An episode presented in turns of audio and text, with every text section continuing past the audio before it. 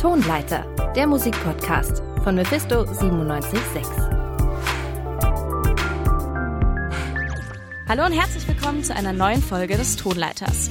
Heute mit einer Special-Folge zum Thema Hip-Hop. Das Ganze soll ein bisschen historischer Ausblick werden, denn wenn es um die Anfänge von deutschem Hip-Hop geht, beschreibt das vorherrschende Narrativ gerne die Anfänge bei der Gruppe Advanced Chemistry aus Heidelberg. Doch auch schon davor gab es erste Rap-Versuche. Was? Ich bin der New Wave Man, Knick-Knack Man, kein Guru, kein Banker, kein Freak. Leg mich nicht auf irgendwas fest, ich hab die Scheuklappen dick. Naja. Ja, das war Thomas Gottschalk. Manche haben ihn vielleicht erkannt. Der hat bereits 1980 schon gerappt. Ja, und das zeigt, dass die Bewegung auch in den 80ern eben schon ihre Anfänge hatte. Und dieser ganze Hip-Hop-Hype schwappte sogar bis über die Mauer in die DDR rein. Wie, warum und wieso, darum soll es in der heutigen Folge gehen.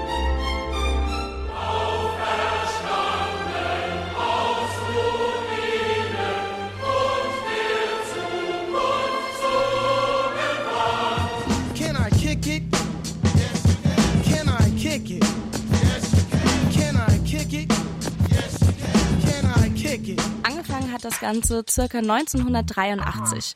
Hip-Hop fand damals vor allem in den Westmedien statt. Das haben wir ja vorhin auch schon bei Thomas Gottschalk gehört. Es gab sehr viele verschiedene Musiksendungen in Radio und auch Fernsehen, die diese neue Musikrichtung aus den USA thematisiert haben.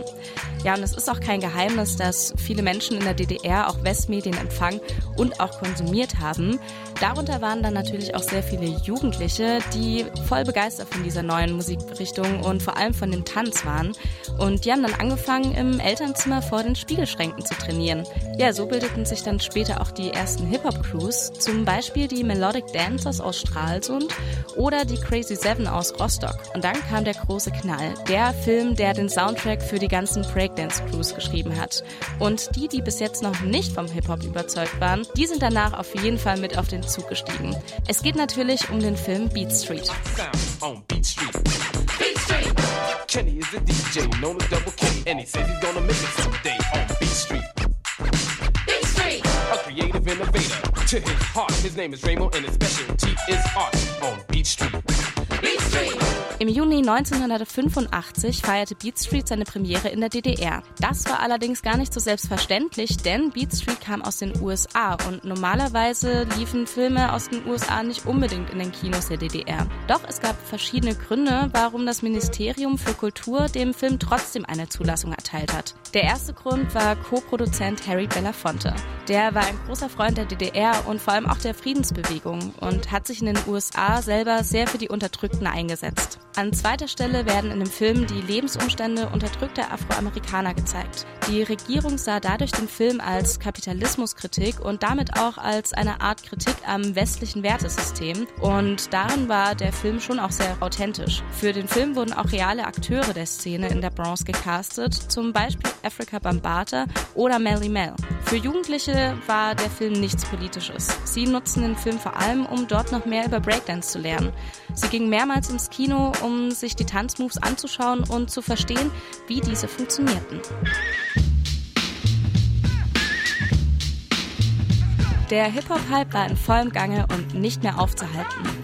Das merkte auch die Regierung. Um die ganze Bewegung ein bisschen zu kontrollieren und damit die Jungs nicht auf der Straße tanzen, unterstützten sie die neue Sportrichtung. So wurden zum Beispiel AGs an Schulen gebildet und die Crews konnten in den Turnhallen tanzen. Außerdem gab es auch Auftritte bei FDJ-Veranstaltungen, also bei Veranstaltungen der Freien Deutschen Jugend. Für die Regierung war Breakdance außerdem eine Solidaritätsbekundung mit den unterdrückten Afroamerikanern in den USA. Für die B-Boys, so wurden Breakdancer damals hauptsächlich genannt, war der Tanz allerdings nichts Politisches. Ihnen ging es vor allem um den Spaß. Sie wollten genau so sein wie die Jungs aus der Bronx in dem Film Beat Street. Doch das war gar nicht so einfach. Denn in der DDR gab es kein Equipment für die B-Boys und B-Girls, denn die gab es nämlich auch. Und es war wirklich schwierig, an die richtigen Schuhe heranzukommen. Außerdem gab es ganz selten Trainingsanzüge in den üblichen Modegeschäften. Dadurch mussten sie ein bisschen improvisieren. Sie imitierten zum Beispiel Markenklamotten, indem sie die drei schwarzen Streifen von Adidas auf die Jogginghosen nähten oder den Puma-Streifen auf die Schuhe gemalt haben. Auch für Graffiti-KünstlerInnen war es schwer denn in der DDR gab es keine Spraycans, sie mussten sich diese in der Tschechei besorgen oder einfach mit Wassermalfarben arbeiten. Denn auf Wendemalen an sich war auch schon schwierig, es gab nicht wirklich verfügbare freie Flächen, so wie heute. Viele kombinierten dann einfach Mode und Graffiti. Sie bemalten ihre Pullis und Jacken mit Textilfarbe und so entstanden große, detailreiche Graffiti-Bilder hinten auf den Rücken. Allerdings war die Graffiti-Szene im Vergleich zur Breakdance-Szene eher klein und entstand erst in den späten 80er Jahren. Ein weiteres Hindernis für die Hip-Hop-Kultur war der Mangel an Hip-Hop-Platten. DJs mussten mit Kassetten auflegen und produzieren. Doch die Szene an DJs und Rappern war ziemlich klein. Ein paar Vertreter gab es trotzdem.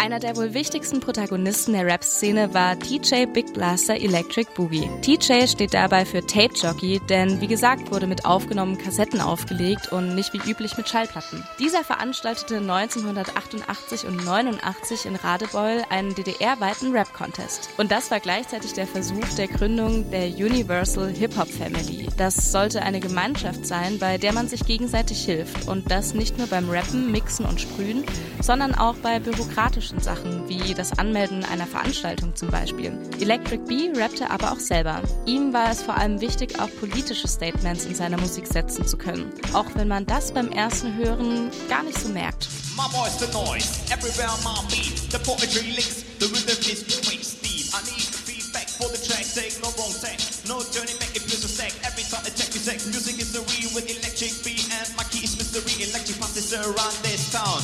We're down with hip hop, zigzag, zigzag. Compromise money, musician, always claim for your craftsman vision. Your music is useless, wait, better listen to deadly silence, cause your rhythms are violent. For our souls, world is world right before your speaker. The eager perversion, melodies get weaker. We're laughing, watching the model of our sucker singer transformation, result of the big nation. Die englischen Texte waren oft sehr durcheinander und grammatikalisch nicht besonders gut, denn in der Schule lernte man vor allem Russisch. Englischunterricht war freiwillig und fand erst nach dem regulären Unterricht statt. Trotzdem hat es eine Crew sogar geschafft, ihre eigene Rap-Platte produzieren zu lassen. Bei dem bekannten DDR-Plattenlabel Amiga hat die Electric Beat Crew Anfang 1989 ihre erste gleichnamige EP produzieren können. Die war auch ziemlich schnell ausverkauft und der Song Here We Come wurde zum Disco-Hit. Oh, oh yeah. Hello, party people in the place to be. We are the like to be cool and show you what's up. It's called madness. It's madness. It's madness. It's madness. MC. MC and me. Let's rock to the hip hop beat. MC me. Let's rock to the beat. MC and me.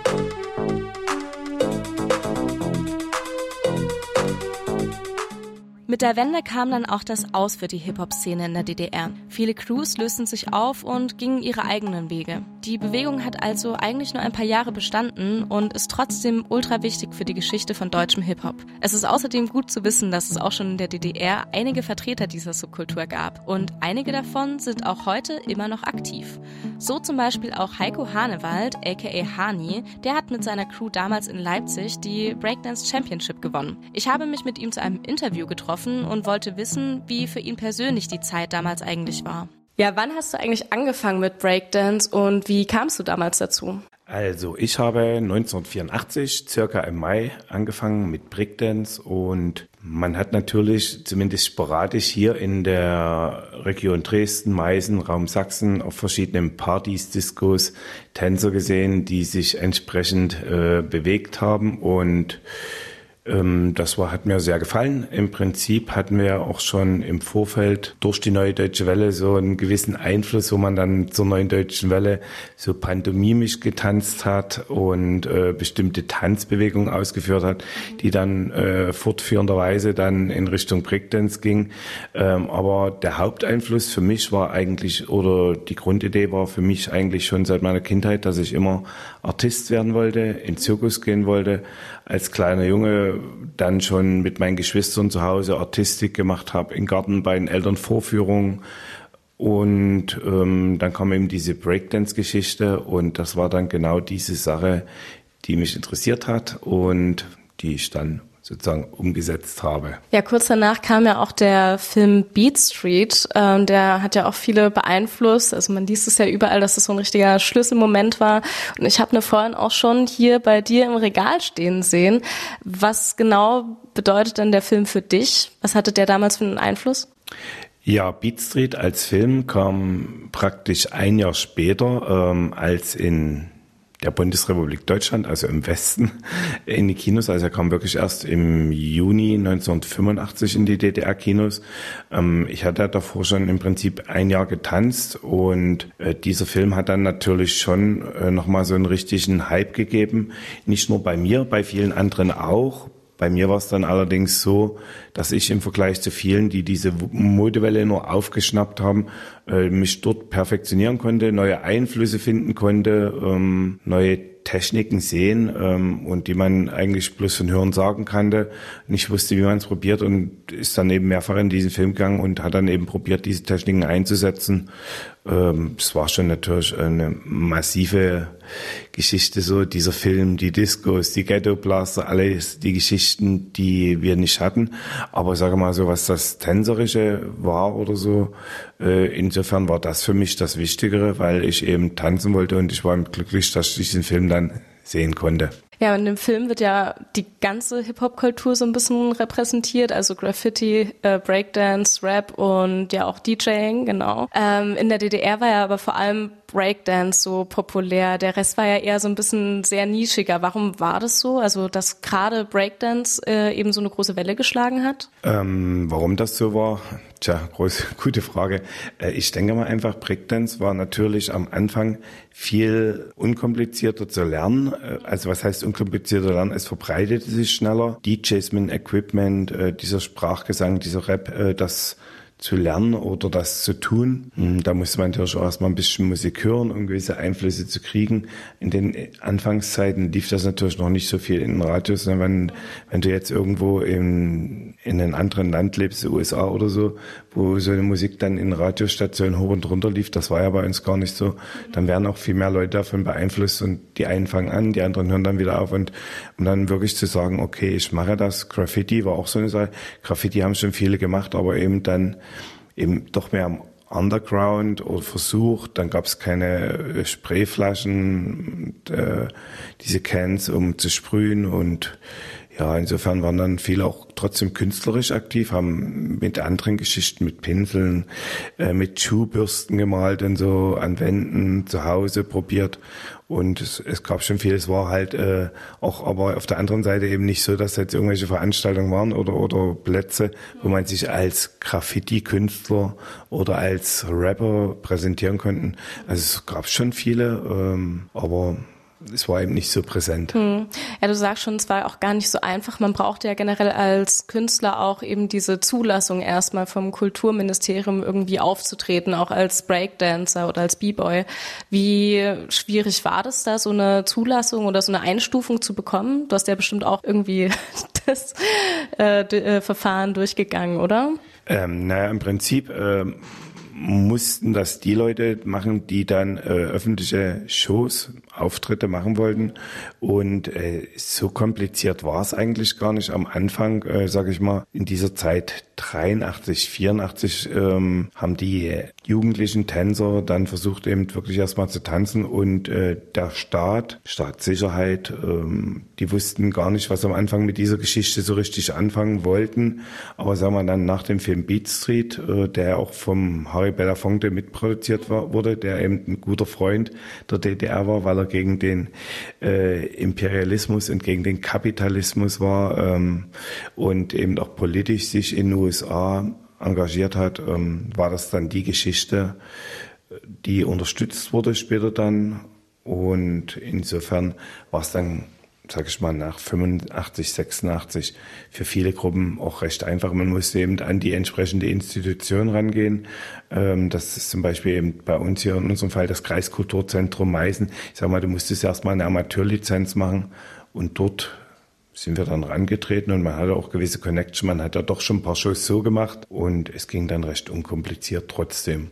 Ja, 1988 war in Leipzig ja auch die erste und letzte DDR Breakdance Championship und du hast da damals mit deiner Crew auch gewonnen. Was war das denn für, für ein Gefühl damals? Ja, das war die erste und die letzte. Äh, genau, wir haben gewonnen. Ein paar Wochen vorher war ja die äh, viel mehr etablierte Veranstaltung im Arthur Becker Club in Leipzig, der Leipziger Breakdance Workshop. Äh, dort hatten wir auch schon teilgenommen. Wir hatten eigentlich nie so viel an Wettbewerben teilgenommen. Wir waren eher die Leute, die von Anfang an sozusagen die Kommerzpräger waren, die äh, gar nicht mal jetzt bloß wegen des Geldes verdienen, ähm, sondern einfach, weil es uns Spaß gemacht hat, äh, Shows zu machen, rumzureisen, dieses Künstlerleben uns dort auf diese Art zu präsentieren. Ja, und dann äh, im Haus Auensee war dann dieses Championship und das war natürlich schon krass, weil wir hatten uns ja wirklich auch mal so als Ziel gesetzt, ähm, DDR-Meister zu werden im Breakdance.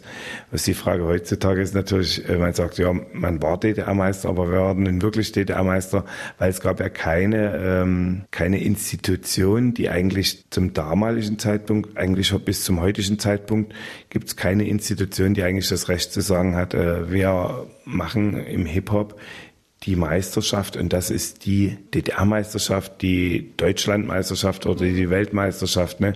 Also gibt äh, in Deutschland ganz viele Breakdance-Weltmeister und so und äh, Europameister und mehrfache Meister dann da nach wie es wie beim Boxen nach IDO, nach dem, nach dem, nach dem.